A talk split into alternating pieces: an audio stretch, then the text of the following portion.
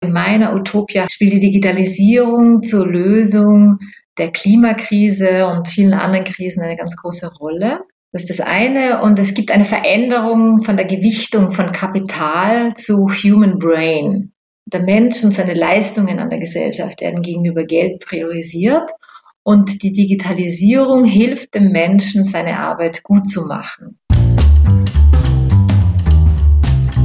Moin Moin und herzlich willkommen zum Bisfluencer Podcast.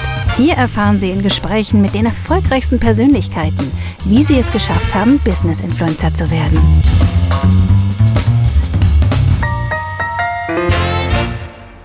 Hallo und herzlich willkommen zu einer neuen Folge von Bisfluencer Podcast. Ich bin Günter Wagner und auf meiner virtuellen Couch hat Christine Verlaster Platz genommen. Herzlich willkommen, Christine. Danke für die Einladung.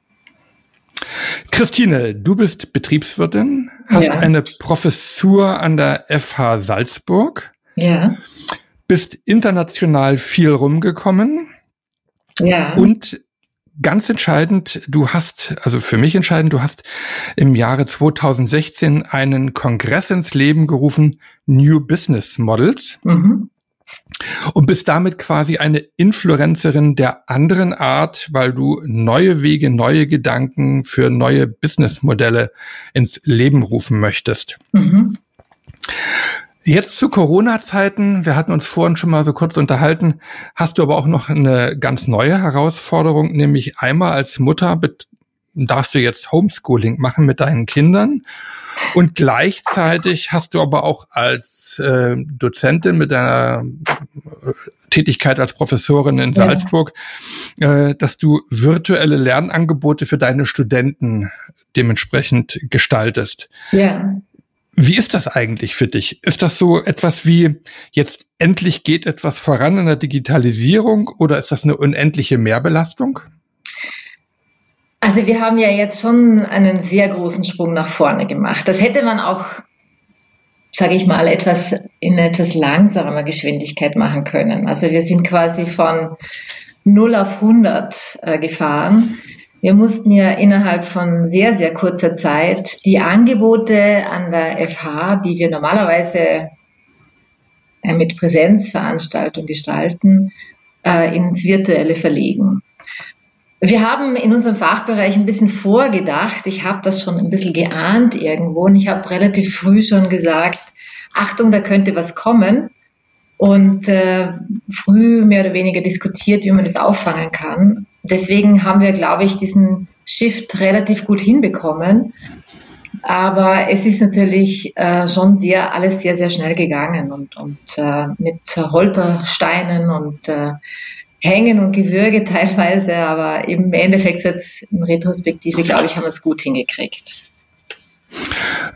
Das sind ja viele Unternehmen jetzt auch gerade in diesem Zusammenhang so mit großer Euphorie in diese Digitalisierung gesprungen, mhm. also alle rein ins Homeoffice. Mhm. Und nach dieser ersten Euphorie bekommen sie auf einmal mit, ich brauche eigentlich andere Kompetenz, äh, Kompetenzen, also nicht nur die technischen Ausstattungen, sondern ja. ich muss einfach auch, so wie wir beide jetzt, anders lernen zuzuhören, weil mir fehlt ja die gesamte Mimik, Gestik, ich, äh, diese ganze nonverbale Kommunikation ja. fehlt mir. Mhm. Äh, merkst du das auch äh, jetzt ja. im Studium? Absolut. Also so diese Programme, die wir haben, um diese virtuelle Lehre durchzuführen, die sind alle noch nicht so hundertprozentig, dass ich sagen würde, das würde das jetzt ersetzen. Im Gegenteil, ja. Ähm, wir haben Kurse mit 15, 20 Personen und dann sehe ich davon vielleicht maximal vier oder fünf. Ja, und ich spreche, ich sitze davor vor diesem Bildschirm und spreche dann mehr oder weniger in die Dunkelheit rein. Und natürlich das hemmt extrem diese Interaktion und dieses, diese Feedback-Schleifen, von der eigentlich die Präsenzlehre lebt. Das ist die eine Geschichte, ja. Und die andere Geschichte ist dieses Zuhause sein. Jetzt muss ich dazu sagen, ähm, dadurch, dass ich sehr lange oder eigentlich schon sehr lange in diesem wissenschaftlichen Arbeiten drinstecke, dieses Zuhausearbeiten und äh, nicht immer ins Büro fahren, das habe ich ja geübt, mehr als 20 Jahre. Und das braucht auch eine Übung, auch quasi mit sich allein sein zu können, sich immer selber zu motivieren und nicht sich davon ablenken lassen, ich könnte jetzt heute die Wäsche bügeln, ein Auto waschen oder was weiß ich, ja, dass, dass diese äh, Ablenkungen, die ja dann auch da sind, äh, die gilt es irgendwie aufzufangen oder einfach sich selber so ein bisschen, diese Selbstmotivation ist für viele, glaube ich, ganz schwierig. Und dann ist natürlich diese, diese fehlende soziale Komponente da auf der anderen Seite und auf der anderen Seite merke ich dann schon auch schon, ich bin wahnsinnig effizient in dem, was ich mache, wenn ich etwas schreiben muss, wenn ich mich konzentrieren muss. Das geht schon viel, viel schneller, als wenn ich im Büro bin und Leute rund um mich herum habe. Also es ist alles so seine Vor- und Nachteile. Hm.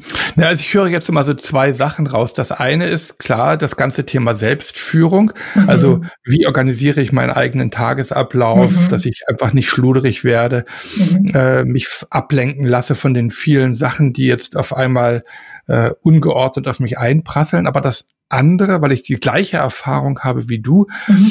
ist, äh, wie komme ich mit meinen Zuhörerinnen und Zuhörern in Resonanz? Mhm. Wenn ich dort ein Webinar habe, wo ich eben nicht sehen kann, habe ich sie gerade eigentlich jetzt erreicht? Äh, mhm. Stehen die Fragezeichen auf der Stirn? Mhm. Also alles das, was dort eigentlich so einen äh, lebhaften Austausch ermöglicht. Also ich glaube, mhm. da haben wir noch äh, viel Potenzial, was wir noch äh, entwickeln müssen, mhm. äh, um auch mhm. diese Sachen nutzen zu können. Ja, absolut.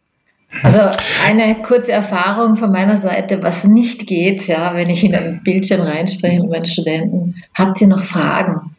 Diese Frage, die kann man sich streichen, die funktioniert nicht. Also wir müssen an, an den Fragen oder an, an den Sätzen arbeiten, die wir nutzen in diesem virtuellen Rahmen. Das fängt schon da an. Deswegen, äh, ja, es ist noch viel zu tun, Günther. Hm. Ja. Ich mache jetzt mal einen Sprung zu mhm. dem Kongress, den ich vorhin angesprochen habe, ja. sprich äh, den Kongress New Business Models, den du vor vier Jahren ins Leben gerufen hast. Ja. Was macht ihr da eigentlich? Ähm, was wir da machen, ähm, wir versuchen Unternehmen, die beides können, nämlich profitorientiert zu arbeiten und gleichzeitig einen sozial-ökologischen Wert generieren. Wir versuchen diesen Unternehmen die Bühne zu geben. Äh, warum wollen wir denen die Bühne geben? Diese Unternehmen haben es typischerweise etwas schwerer, sich auf dem Markt Gehör zu finden, äh, aus unterschiedlichen Gründen. Und das wollte ich immer schon mal machen, da einen Beitrag zu leisten, um auch die Leute zu sensibilisieren. Ja, es geht auch ein anderes Wirtschaften.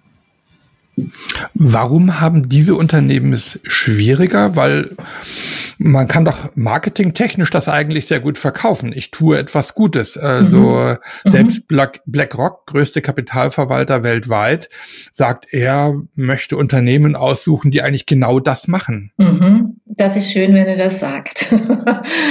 äh, Ob es dann tatsächlich so ist, das äh, lasst uns, das werden wir dann sehen. Aber ich, äh, diese Firmen, von denen ich spreche, äh, die haben typischerweise, wenn sie sich schon so positionieren, im Sinne von, die sind schon geboren als hybride Geschäfts, äh, äh, haben schon hybride Geschäftsmodelle. Ja, ich nenne das immer Hybrid, weil die eben beides können, profitorientiert und gleichzeitig sozial-ökologischen Wert zu generieren.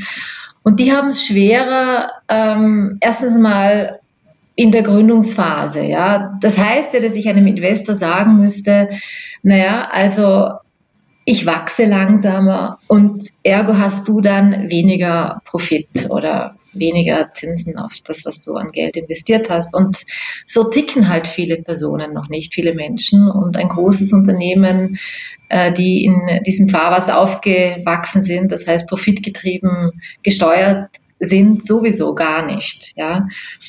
Ähm, ich habe vor kurzem äh, die Höhle der Löwen gesehen und da war von Sir Plus, das ist ein Berliner Unternehmen, die versuchen Lebensmittel zu retten, die eben ansonsten nicht mehr verkauft werden würden. Äh, der hat da so einen Pitch gegeben und äh, hat dann in der Sprache oder in der vermeintlichen Sprache gesprochen, die die Juroren gerne hören wollten. Also irgendwie äh, in fünf Jahren sind wir so und so gewachsen und so weiter. Und äh, das haben die ihm aber nicht angenommen, also abgenommen, weil sein Unternehmen als soziales Unternehmen aufgestellt ist. Und mit dieser Idee ist er dann zumindest vor diesem Publikum, vor der Höhle der Löwen, wirklich ähm, nicht gut angekommen. Ja, also das heißt, es gibt noch ganz viele in dieser Wirtschaft oder eigentlich die Mehrheit in dieser Wirtschaft, die profitorientiert im Kopf haben und das andere eben ausklammern. Ja, aber gerade Corona hat uns ja gezeigt, dass wenn wir reinweg nur auf Effizienz getrieben, profitorientiert sind, mhm. dass wir eigentlich dort hinten runterkippen. Das heißt, unsere Organisationen sind nicht resilient. Mhm. Äh. Dort mal in der Metapher, in China fällt ein Reissack um, da stürzen bei uns alle Lagerhäuser um. Mhm. Äh, und Gleichzeitig kann man aber beobachten, dass doch eine gewisse Solidarisierung innerhalb der Gesellschaft jetzt stattfindet. Mhm. Ist äh, Covid-19 nicht etwas, was vielleicht genau dieses Momentum oder Momentum ist vielleicht zu viel, aber dieses Bewusstsein sichtbar wird, mhm. dass wir eben nicht nur rein profitorientiert denken mhm. und handeln sollten. Mhm. Ich kann das jetzt äh, heute sehr schwer abschätzen, in welche Richtung das, das gehen wird. Ich würde mir wünschen, dass das genauso ist, dass es eben angesichts der Endlichkeit äh, unseres Planeten tatsächlich äh, dieses Verständnis jetzt eine breite Masse erfährt und sagt, ein unendliches wirtschaftliches Wachstum ist eine logische Unmöglichkeit. Auf der anderen Seite haben wir jetzt auch gesehen, wenn wir unsere, unser Wirtschaftssystem nur ein bisschen runterfahren, also wir haben ja nicht den kompletten Lockdown gehabt, wir haben keine, wir, hat, wir haben ja noch wirtschaftliche Tätigkeiten gehabt, aber das geht dann auch nicht mehr und wir sind sehr schnell in, in dieser äh, Verletzlichkeitsschiene im Sinne von, wir haben gesehen, wie schnell es geht. Ja. Jetzt sind wir alle erpicht darauf, dass es dann wieder weitergeht. Und das führt dann in den meisten Fällen zu sogenannten Rebound-Effekten, dass man mehr konsumiert als äh, das, was man davor konsumiert hat und somit quasi der positive, positive Effekt, den wir hatten, zum Beispiel wir haben gesehen, dass die Natur sich erholt, dass bessere Luftqualität äh, überall auf der Gesamtort, wo halt eben Covid-19 vorhanden ist, dass das dann zunichte gemacht wird. Mhm. Ich vergleiche das Ganze auch immer so ein bisschen äh, mit ähm, Tsunami. Das mhm. heißt, äh, mhm. wir schauen gegenwärtig eigentlich, wie das Wasser zurückweicht, mhm. messen den Pegelstand, um äh, zu beurteilen, können wir die Boote eigentlich endlich wieder ins Wasser lassen, mhm. sehen aber gar nicht oder noch gar nicht in der Lage zu erkennen, dass dahinter eigentlich noch große Wellen kommen. Mhm, absolut. Die, ja äh, nehme ich jetzt nur mal volkswirtschaftlich ganz andere Dimensionen haben. Also mhm. nur in Afrika und Asien sind jetzt Millionen von Tagelöhnern äh, arbeitslos mhm. geworden, mhm. die bisher in Fabriken gearbeitet haben für unsere ja, äh, Produkte, die wir unendlich versuchen zu konsumieren. Mhm. mhm. Äh, wenn wir sagen dort über Arbeitslosigkeit, dann ist das wirklich arbeitslos. Also der hat dann auch wirklich vielleicht in zwei, drei Tagen nichts mehr zu essen. Mhm. Äh, was passiert dort mit dem sozialen Frieden in diesen Ländern? Mhm. Äh, wir haben aber auch gesehen, dass äh, die äh, äh Lieferketten dementsprechend nicht mehr funktionieren, wenn hier so eine Unterbrechung da ist. Wir müssen also auch drüber nachdenken, dass wir bestimmte Produktionssachen wieder nach Europa zurückverlagern. Mhm. Nur sind wir eigentlich bereit, das zu bezahlen, weil wir haben es ja genau ausgelagert nach Asien oder Afrika, da es halt dort günstiger produziert wird. Mhm. Ja, also wo ist, wo ist da der knackende Punkt? Äh, wo äh, können wir dort ansetzen, zum Beispiel auch mit New Business Models? Mhm. Also ich glaube, das ist genau der Knackpunkt, zu sagen, dieses immer schneller, immer billiger, immer mehr Wachstum. Ich glaube, dass es das, dass das die große Gefahr ist. Und vor der Covid-Krise haben sich auch schon einige wichtige Personen darüber unterhalten, das Konzept von Degrowth, ja, also von äh, weniger Wachstum, ob das überhaupt irgendwie machbar ist. Jetzt sehen wir, dass das offensichtlich nicht machbar ist, weil das selbst für uns sämtliche ähm, Firmen dann auch pleite und das eben soziale negative Effekte hat. Ja. Ähm, wir aber trotzdem Entwicklungen sehen von der Konsumentenperspektive, dass das Denken sich von Verbrauchern trotz politischer und vielleicht auch unternehmerischer, unternehmerischer Zurückhaltung verändert. Jetzt, ich sage einfach mal ein Beispiel. Fleischkonsum. Ja? Mhm. Wir sehen, dass wir einen verringerten Fleischkonsum haben, aber der ist einhergegangen mit einer Explosion von Fleischersatzstoffen, die im Vergleich zu Fleischkonsum, das wissen wir, circa ein Zehntel der Treibhausgase produzieren. Und dementsprechend verändert dieses Konsumverhalten die Wettbewerbsdynamiken innerhalb und zwischen den Branchen neu. Ja, und, und bietet trotz äh, der Annahme von vielen Unternehmenslenkern, dass äh, dieses, äh, diesen Shift, dass das eben schwierig wäre für Wettbewerbsvorteile. Aber wenn man sich, wenn man sich anschaut, wie zum Beispiel Veganismus oder Vegetarismus sich in den letzten Jahren entwickelt haben, dann kann man schon sagen, dass, oder dass es sich lohnt, zum Beispiel näher anzuschauen, wie diese Gruppe in Konsumfragen tickt. Ich habe mir das mal rausgesucht. Zum Beispiel beim Einkauf von nachhaltigen Produkten zeigen Veganer mit einem Aufschlag von fast 50 Prozent die höchste Zahlungsbereitschaft. Ja, dahinter kommen die Vegetarier und dann gibt es die Flexitarier und so weiter. Also man sieht auch, dass da in diesem Bereich eine relativ deutlich erhöhte Zahlungsbereitschaft da ist. Das heißt, mhm. und, und diese Entwicklungen, dass sich von Seiten von den Konsumenten sich etwas ändert, das sieht man ähm, schon. Ähm, das, da könnte man noch mehrere Beispiele aufzeigen, egal ob das jetzt ähm, in der Bekleidungsindustrie ist, da ist dieses Fast Fashion nach wie vor beliebt. Aber ähm, Bekleidungshersteller, die bereiten sich alle schon im Geheimen über äh, Gegenreaktionen vor, weil eben die Verbraucher zunehmend Kritik an den ökologischen Auswirkungen in der Produktion äußern. Das heißt, wir sind schon Zeugen des Aufkommens von einem konsumgetriebenen Wachstum. Ja? Und da setzen dann diese neuen Geschäftsmodelle an.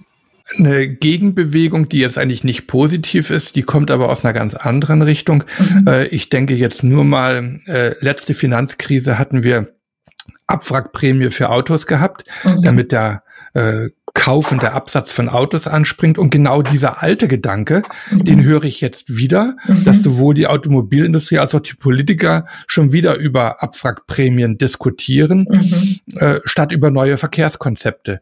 Äh, und dort ist natürlich eine entsprechende Lobby und auch Marketingmaschine dahinter, um mhm. das eigentlich anzuschieben. Mhm. Absolut. Ja, und äh, ich habe das auch gelesen und ich bin sehr unzufrieden damit und ich habe mir gestern äh, in, aus St. Petersburg die äh, Sprache von Angela Merkel und Co. angehört und bin ein bisschen positiver gestimmt, dass das eben nicht wird, sondern dass man jetzt die Krise nutzt, äh, um zum Beispiel diese Staatshilfen, diese Gelder so zu äh, vergeben, dass das auch Sinn macht im Sinne Lösung der Klimakrise und anderer äh, Themen, die wir haben, egal ob das Verlust der Biodiversität ist oder das Thema Rohstoffproblematiken. Äh, ich kann nur hoffen, ich weiß es nicht, aber das ist etwas, wo wir natürlich auch ein Zeichen setzen wollen, ja, dass man die Leute auch dahingehend sensibilisieren möchte. Aber das dauert natürlich auch Zeit und, und da gibt es unterschiedliche Perspektiven drauf. Aber ja, das ist das, was wir mit unserem New Business Models machen möchten. Wenn du davon sprichst, Zeichen setzen, mhm. warum? Was treibt dich eigentlich an, dass du dich dafür so engagierst? Ja, Christina? danke für die Frage. Ähm, ich meine, wissenschaftlich habe ich mich schon länger mit diesem Thema auseinandergesetzt. Ich komme ja von der Ecke ähm, äh, Unternehmensmarkenentwicklung und Strategieentwicklung. Und damals, während meinem Doktorat, habe ich gelernt, ein Unternehmen sollte nie mehr äh, das versprechen, als dass es nicht einhalten kann. Und wir haben dann vor circa 15 Jahren, äh, damals war so die erste Welle von äh, Green Marketing, haben wir geschaut, was passiert denn eigentlich mit den Unternehmen, die Greenwashing betreiben. Das war so mein Anfang. Und der absolute Auslöser war dann der, dass ich äh, mit meiner Familie in Urlaub war, in Elba, in Italien, und wir sind dann, haben das Kanu gepackt und sind dann von einem Strand zum nächsten und wollten dort eigentlich den ganzen Nachmittag in der Sonne liegen und irgendwie halt nichts tun, so was man, wie man halt das macht im Urlaub. Und wir haben dann äh, angefangen, Müll zu sammeln. In diesem Strand sind wir dann nach vier Stunden Müllsammlung, haben wir, glaube ich, 10 Kilo, 15 Kilogramm Müll mitgenommen. Und am Abend haben mich dann meine Kinder gefragt, warum ist denn das eigentlich so? Und dann habe ich mir gedacht, irgendwas ist komplett falsch. Ja, ich meine, die Schwierigkeit, die wir hier haben in, in Zentraleuropa, in Österreich und in Deutschland, und da, wir sehen das nicht so. Ich gehe zwar in die Berge, oft in die Berge, dort ärgere ich mich auch über jedes Papiertaschentuch und über jede Dose, die da liegt, aber diesen großen Impact, was wir eigentlich negative Auswirkungen haben auf die Umwelt, das sehe ich dann nicht so hier. Ja, weil ich habe weder ähm, Meer, das steigen kann noch sonst oder dass eben das Meer das Müll anschwemmt. Aber das war so der Auslöser, wo ich gesagt habe, nee, ich, ich, ich will das nicht mehr so haben. Und wenn ich mhm. etwas tun kann, dann im Rahmen meiner Möglichkeiten, ähm, indem ich ähm, Menschen sensibilisiere, ausbilde dahingehend, eine Plattform biete, dass man eben diese Unternehmen, die aktiv versuchen, dagegen zu steuern, dass man ihnen die Bühne gibt. Mhm.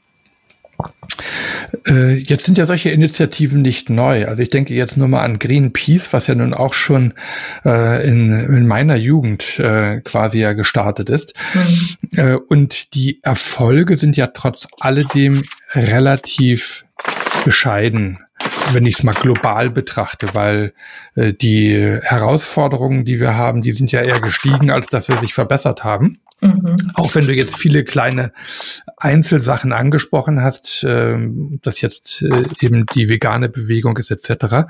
Mhm. Äh, warum ist es so unwahrscheinlich schwierig, dass Menschen ihr Denken und Verhalten ändern? Weil das geht ja nicht nur ums Denken, sondern mhm. man muss ja auch, wie du gesagt hast, ja am Strand eben dann diesen Müll sammeln. Man muss ja mhm. auch ins Tun kommen, etwas machen. Mhm. Warum ist das so unwahrscheinlich schwierig? Also wenn ich von der Konsumenten-Kundenseite von uns selber ausgehe, dann weil es anstrengend ist. Es ist anstrengend, Produkte danach auszusuchen, von denen ich glaube oder von denen ich dann hoffe, ich weiß es noch nicht mal, aber von denen ich dann hoffe, dass sie nach Standards produziert werden oder wurden, die eben im Einklang mit äh, den Grenzen unseres Planeten äh, vonstatten ging. Das ist ja nicht so einfach, das steht ja nirgends.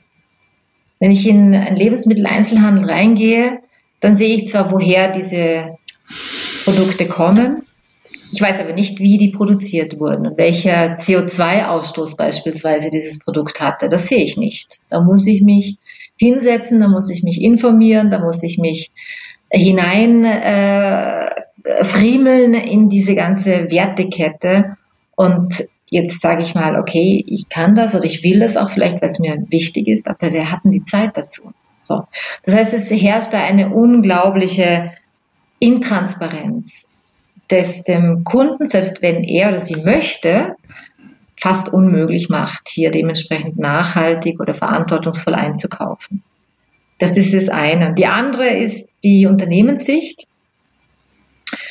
Ähm, selbst wenn man sich als sogenannte Impact Entrepreneur oder Social Entrepreneur oder wie auch immer, wie man das nennen möchte, aufstellen möchte, ähm, in Deutschland zum Beispiel fangen die Probleme ja schon bei der Rechtsform an. Ja, ähm, ich habe da ein Beispiel rausgesucht, die die soziale Biermarke aus Berlin, Quartiermeister, die haben dieses Geschäftsmodell, dass sie 10 Cent pro Liter dann an Projekte in der Nachbarschaft spenden. Und somit sind sie ein Hybrid. Das macht auch das Unternehmen Share, auch aus äh, Berlin. ähm, so etwas abzugeben. Ja, Ecosia, man pflanzt hier, ist eine, eine Suchmaschinenplattform mit jedem Suchen quasi pflanze ich einen Baum. So. Das sind hybride Geschäftsmodelle.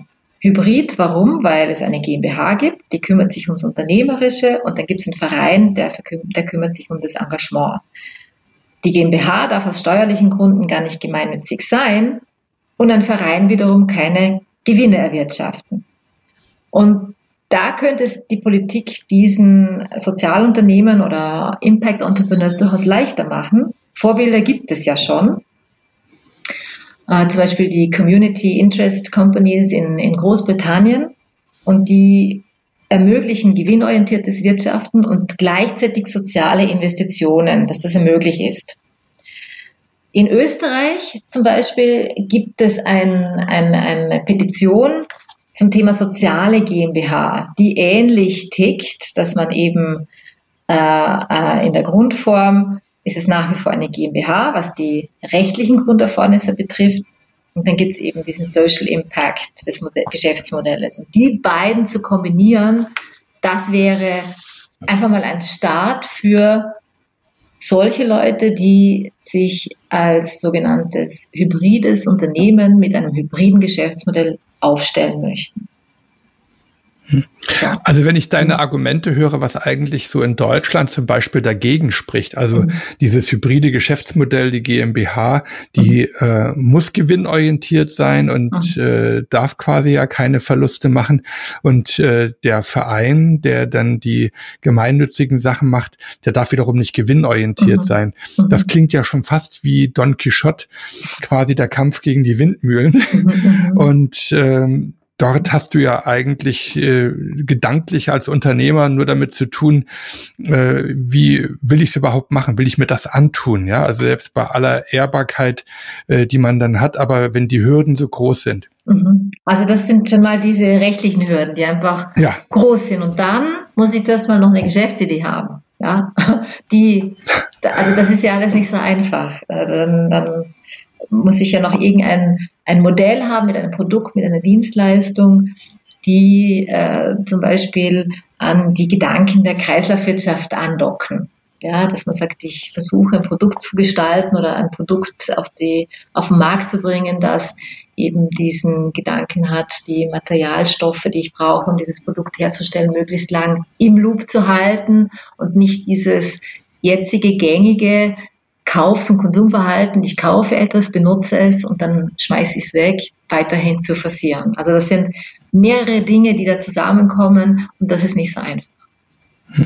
Damit wir beide jetzt mal nicht nur aus der Problembrille das Ganze betrachten, mhm. wo also diese ganzen Ja-Aber sind, möchte ich dich gerne mal einladen zu einem Sprung in die Zukunft, äh, da wo wir beide dann hoffentlich auch wieder uns äh, real im Leben treffen können.